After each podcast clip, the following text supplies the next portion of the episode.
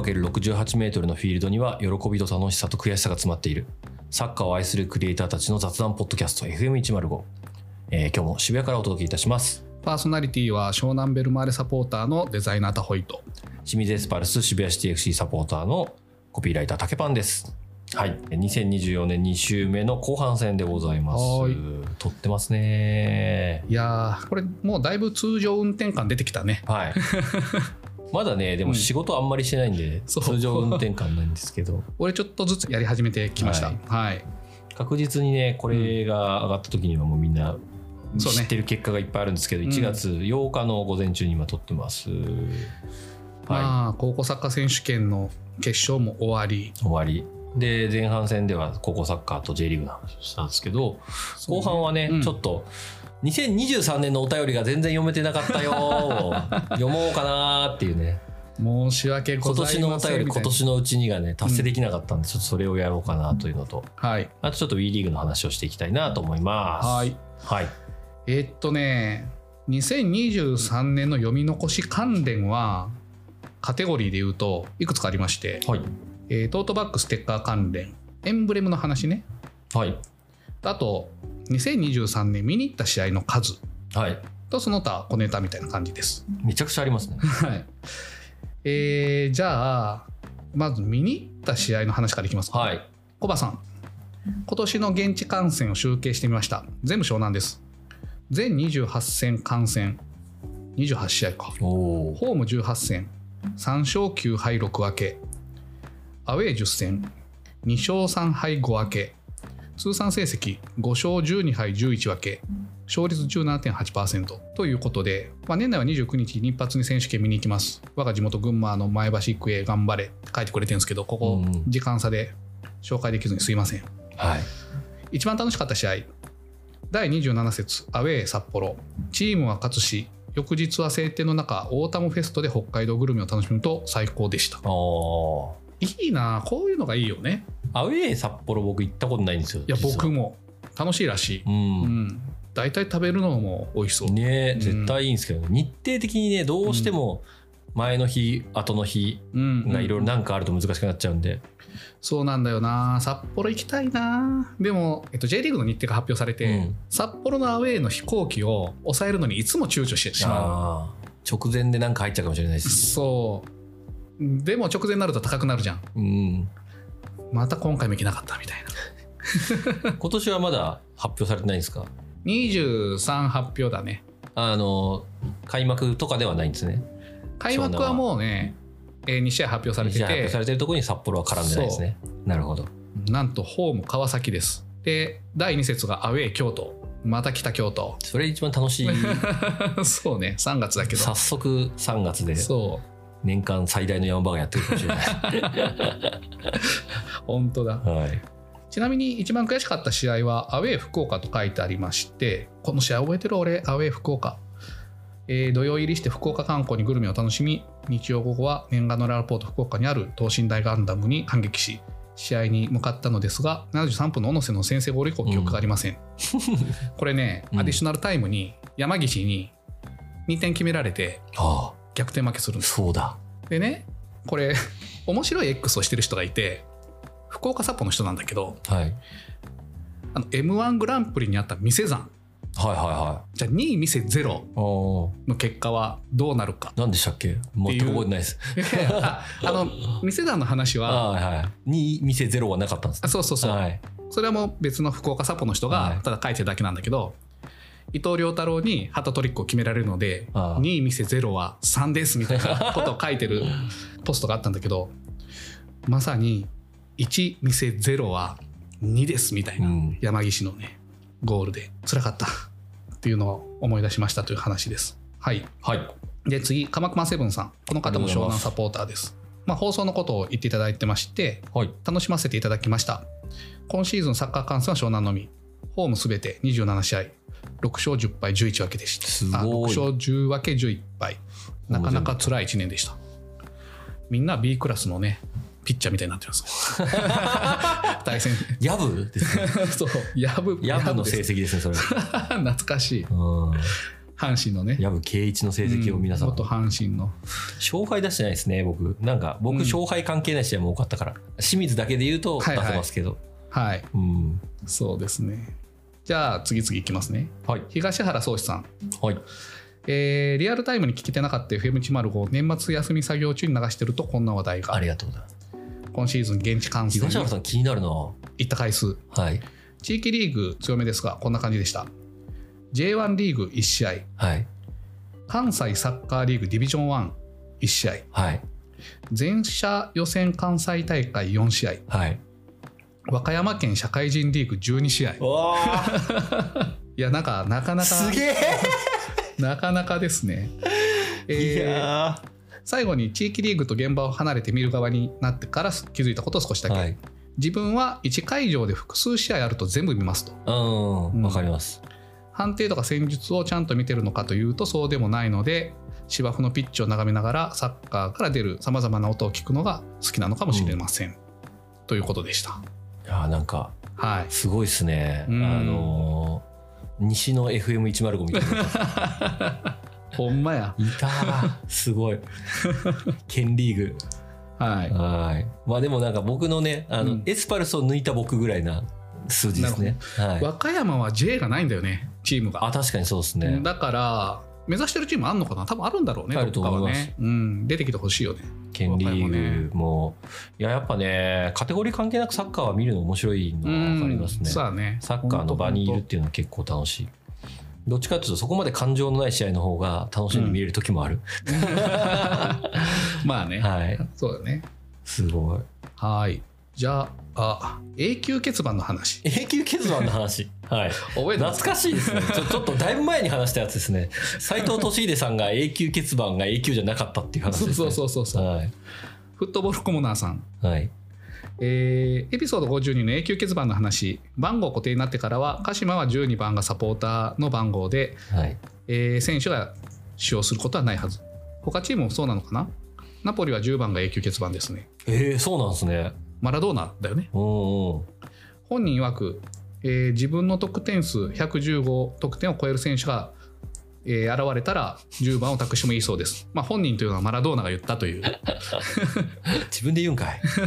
生前言ったらしい。でまあ確かに背番号12をこれは永久欠番というかサポーターがつけてるチームが多いですが過去湘南もそうっていうのはコバさんも書いてて選手がつけているチームを今年の J1 でざっと調べた結果2チームありました。レッツはい。レッツは12番サポーター番号じゃなくて選手もつけてる、えー、そうなんだ。最近だとファブリシオはい。鈴木ザイオンが12なのであれと思った人は多いと思ってます、私もそう。あとねコバさん続きでサガントス。ああ17 12はつけてるんですよ。で、うん。17がサポーター番号じゃないですかサガントスでサガントスってそうなんだ。そうそうそう。ちなみにねコ・ボンジョという今年加入の韓国人ゴールキーパーが12でしたトスム浦和も同じく特に12をサポーターとしないようです。そうなんです。サガントスは17番がななんで理由17忘れちゃったんですけどあえっ、とねチームの創設に尽力した人の番号だったのかな？それがあって17番っていうのがサポーターナンバーというかまあ永久欠番的なうん。状態で、えー使われてるというのがサガントス12じゃないって珍しいあとね、うん。僕調べたんですけど、うん。永久ではなくなった永久欠番他にもありました。J リーグだうん。と斎藤俊秀さんだけですね、うん、でアルテ高崎。何？あるって高崎って？言ってあの、かつてあったんですけど、うん。まあ今もあるのかな、うん。えーあで JFL に参加したけど資金難で活動が終了したとこですね。堀越学園が母体なんですよ堀越ってチームはありませんでした？群馬に。あります。FC 群馬堀越、あのにだったんですけど、はいはい。まあ、それもそれがアルテ高崎になってたんですけど、はそこも、えー加藤選手というのが、いうん。えーこの方は亡くなられて、うん。あの永久欠番になったんですけど、うん。まあこれはあれかチームがなくなったから永久欠番消滅したのか。はいはい。そうですねあと鈴鹿ポイントゲッターズ、うん。まあ、元鈴鹿アンリミテッド FC ですけど榊選手というのの5番があったんですけど、はい。えー2023年に役員が総退陣し新体制に移行した際に解除されたっていう。そんな事情あるっていう。大変だった時ね。あれね。いろいろ揉めてたもんね。それによって永久欠番解除しなくてもよくないっていう事情がありましたね。はい。ちなみに永久欠番のポストでは小島さんも永久欠番解除、わらわらわらっていう返事をいただいてます。だからなんか J リーグでの有名どこで言うと斎藤俊秀さんだけが唯一解除されてる人かもしれないですね。なるほどね。じゃあちょっとこの小島さんね、はいの話が出てきたので、出てきたのでというか、まあ、あの今出したので、エンブレム関連の話をやりましょう。えーペンネーム、やっと亀さん。はい。初めての方ですありがとうね。ございます。あなたが応援しているチーム、名古屋グランパス。いつも楽しく拝聴しております。はい。今シーズンは多くのチームがエンブレムのリニューアルデザインを発表しました、そして今週末に我がグランパスもついに新エンブレムが発表されたのですがグランパスは今年の1月にソシオプロジェクトを立ち上げ多くのサポーター有識者選手クラブスタッフデザイナーらが集まって何度も対話をか重ねながら進めてきておりクラブの公式ページにもソシオのレポートや映像がたくさん上がっていますそんな経緯もあったおかげでえーデザインが発表された際には多くのサポーターから好反応でした。タホイさんはデザイナーと伺っていますので発表後にデザインをご覧になられた際にどんな印象を持たれたのか気になりました。率直な感想とともに湘南もエンブレム変更の動きがありましたのでそのあたりの思いを聞いてみたいです。俺か。どうですか、タコさん。いややっぱ強度はあるなと思いましたよ。うん。あのこれ結構ちょっと感覚的な感じの話ってなかなか伝わりにくいかもしれないですけどなんか物を見た時に人ってこう強度を無意識に感じてると思ってて、それはまあ完成度とかっていうことだと思うんだけどあの例えばねちょっとまあ個人の好き嫌いはさておきうん。琉球のエンブレムは結構不評だったじゃないですか、はい世の中的には。であれは確かに僕も好み別として強度みたいなのはちょっと弱いなと思った。うん。でそれはやっぱり多分デザインでどんだけ検討してるかっていう時間だったりとかうん。ディティールの詰めだと思うのでそういう意味でやっぱ名古屋のを見た時はそういうとこの強度はめちゃめちゃ強いなと思いましたこれは僕の個人的なね話ですで湘南もねちょっと今また動き出してるんだけど少し不安 いきなりね、あのーまた経過発表ですみたいなのがあって前に竹パンが言ってたけどこういう発表めっちゃ丁寧にやらなあかんっていう話をうん。来たじゃない。だけどまあそこがあまりできてないからどうなるのかなという不安はありますね。でねこれ結構この話は竹パンにもつながる話はいろいろあって、すごいこのブランディングの話やってほしいというリクエストがはい。いっぱい来てるんですよ。白熊さんはい。FM105 エピソード53聞きました。リブランディングの話、とても面白かったです。プロセスを大切にというのは春秋制での議論でも同じだなと思いました。うん。リブランディングの回実現楽しみです。うん。とか、フットボールコーナーさん、エピソード53を拝聴、ロゴの話とか、えー X の機能にあるスペース、はい。あのクラブハウスのようなやつで、リスナー参加型でやってみてほしいですとかね。あとコバさん。エピソード53リブランディングの話は非常に興味深くエンブレムデザイン動向というよりもいかにリブランディングする意味を発信するかが重要なのかなと感じました、タホイさん、竹パンさん、湘南のリブランディングやってくれません？報酬は FM105 に現役選手がゲストに来てくれる めちゃくちゃやりたいいですけど。そんなオファー来てないんで、ちょっとあれですやけど、ねー、これは、いやー、来たら来たらで大変だよね。僕は自信はありますよ。プロジェクトの設計からやらないとね。プロジェクト設計とやること。うん僕なんかさっきのタコイさんがデザイナー目線で話しましたけど、うん僕はまあクリエイティブディレクター目線で言うとプロジェクト設計のところを含めて、やっぱり名古屋素晴らしかったと思ってるし、これはまあなんだろうな。自分がやってもこうしただろうしそれを超えてきたなっていう感じうんうん。のプロジェクト設計をしたなあと思ってすごいなあと思ってるんですけどまあちょっとここまでできるか分かんないですけどできますよ。そうね。偉そうにいや湘言ってきます。南に関しては 竹パンでもいいしちょっとね有識者っていうか今まで事例があるんだからそういう人たちの話を聞くとかやってもいいかなと思ったりもするけどね、うん、実際問題。それだけでも違うと思うから、でそれを、うん。まあ、やってるのかどうかですよね。そうそうそ実際僕が千葉ジェッツの時にいろんな事例、まあ、エスパルスの話とう、かうんうん、聞いたりとかし,、してあの他のチームバスケのチームだったりの話聞いていうのを、まあ、経営陣と話しながら、うんうん。じゃあどうしていったらいいんだっていう会議ができてたのが結構大きくて。そう、うん。あとね湘南に関してはサポーターにその意見を募るとかなんか途中経過を出すとかかあなたにとって湘南どういうキーワードですかみたいなのを聞くんだけど、サポーターはどういう立ち位置で参加してるのかみたいなのがあまり明確に定義されてない気がしてて、要するにお伺いを立ててるだけなのかその一緒に作るっていう立場でやってるのかっていうところでその辺がちょっとふわっとしてるなと。うん。そこが混乱をすごく招いてるなと思ってて名古屋なんかはもう一緒に作りましょうっていう名古屋が一番それをやりましたよね。してるじゃん。で清水は別にそこはそうじゃないけどじ時期の変化もあって、うん。清水がやった時ってうん。はお伺い型だったと思うんですよ。うんうんうんうん。でもそれをうん。やってなかったんで初めてそれをやった例かなと思ってて、うんうん割と千葉も千葉ジェッツもそれに近い形でやったんですけど、はいはい。まあ、今こういろいろもっと話が出てきた中で名古屋っていううん。一緒に作る型をやったところが出てきてる中で、うんうんちょっと今単にお伺い立てるって形がうん。意味あるのかなっていう感じになってきてますよね。だから FC 東京とかは多分お伺いも立てずにズバンでしょ、やることすら言ってなかったですね。ガンバとかもそうか。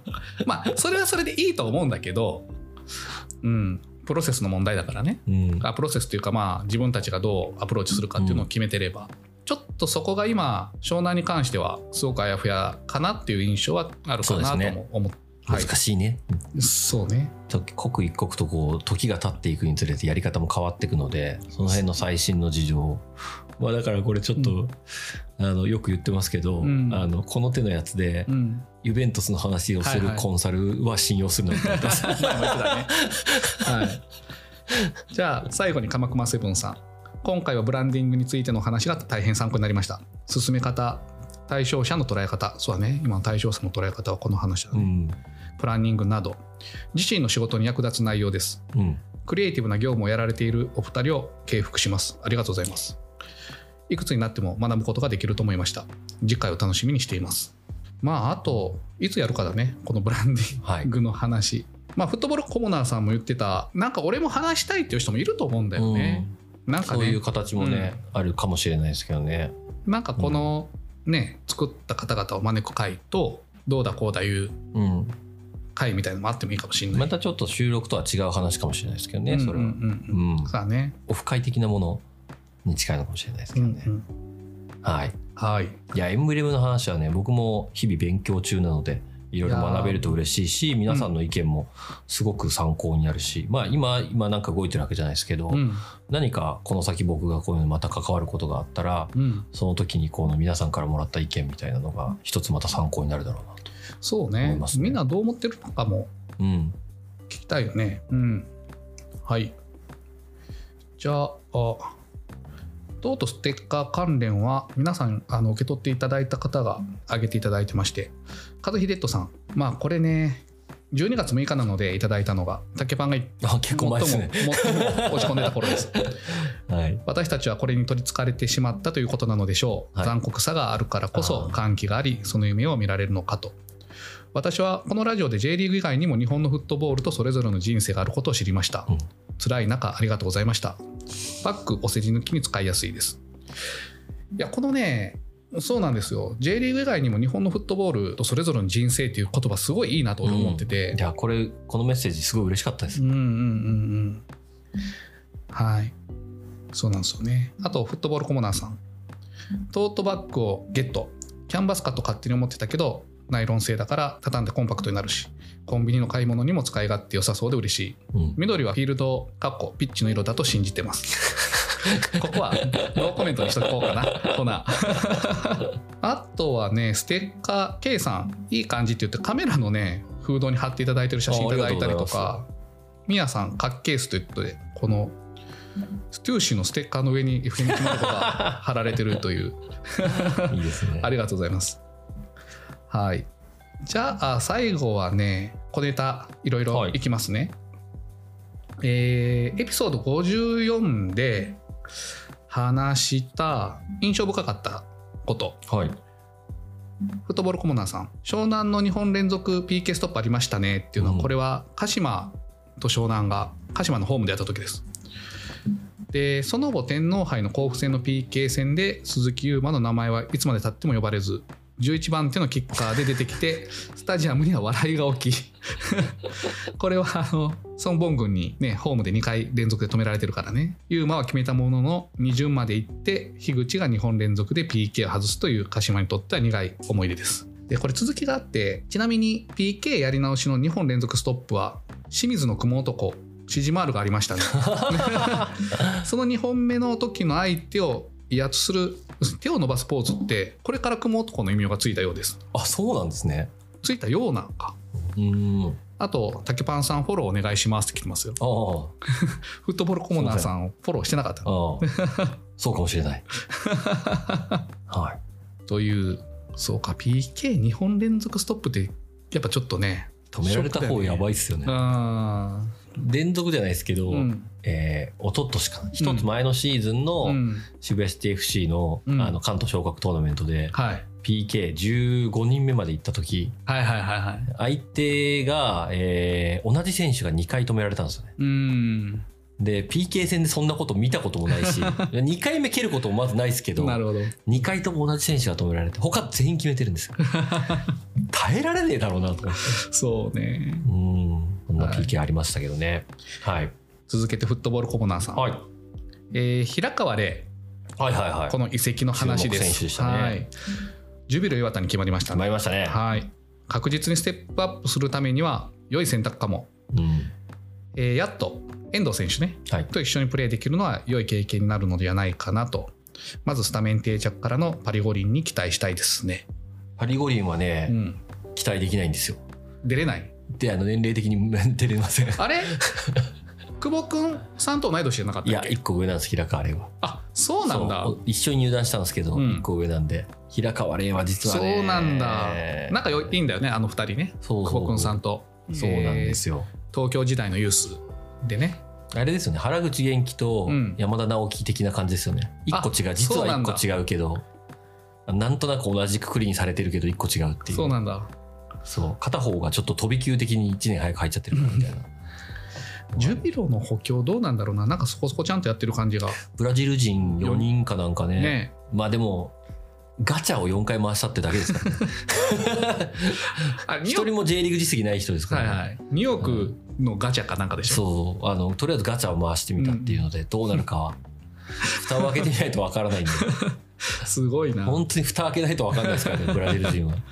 ただジュビロの取ってくるブラジル人そこそこいつも質が高い。こう当たり外れありますよ。あのアダユートンとか。そう。でちゃんとなんだろうな4人とかをちゃんと取ってくるんで、うんうん。そのうちに当たりが入ってるってだけなんで 全員が当たってるわけではないんなるですよ。ほどね。当たりが入ってんのか。そうそうそう。だ今回も4人中何人当たりかなっていう感じだと思いますけど。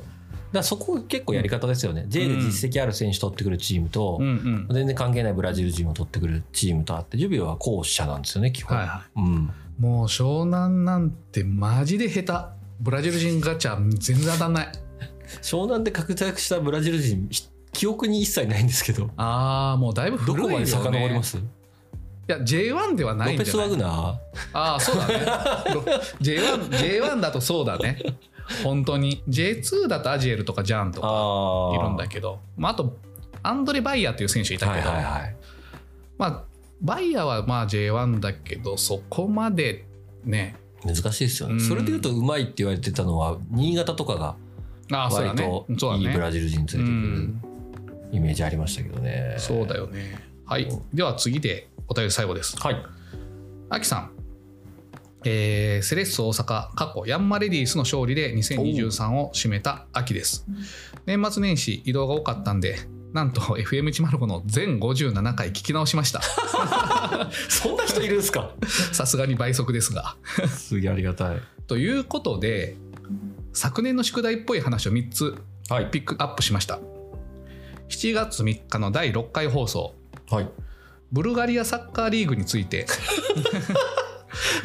高校大学とユースが併存する日本は海外から異質。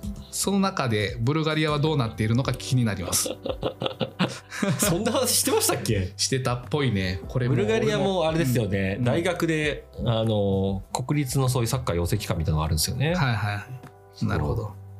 そして次7月27日の11回、えーサッカー系 YouTuber のおすすめについてあ YouTube 弱者なんで見るべきサッカー系 YouTube を知りたいです。あこれはまあ何回かやろうかやろうかって言ってたんだねオフシーズンに。はい。はい、意外とね喋ることオフシーズンないかと思ったら意外とあってうん。ちょっといろんなものがうん。先送りになってますね、はい。ね。宿題ありがとうございます。はい。そして最後にタホイさんの宿題。10月20日、えーエピソード36コバさんから依頼のあった鬼門を調査する話。俺やるわと引き取ってたんでよろしくお願いします。そうだこれやらなければやらなければと言いながらフェードアウトしてたけど。ちょっと今年中に2024年中にやります。でもな全チームは無理だからうん。ちょっと分かる範囲のチームで2024年中？長っ。時間かかると思うんですよこれは、うん、ぼちぼちぼちぼちやりながらやっていきたいと思います、ブルガリアの話もありましたね、うん、調べようがないですけどねちょっと調べてみようかね。ソースがない。うん。うん。ちょっと頑張ろはい。ということでですねこれで今いただいているお便りはう終わったー。全部読みました。ありがとうございました。年明け。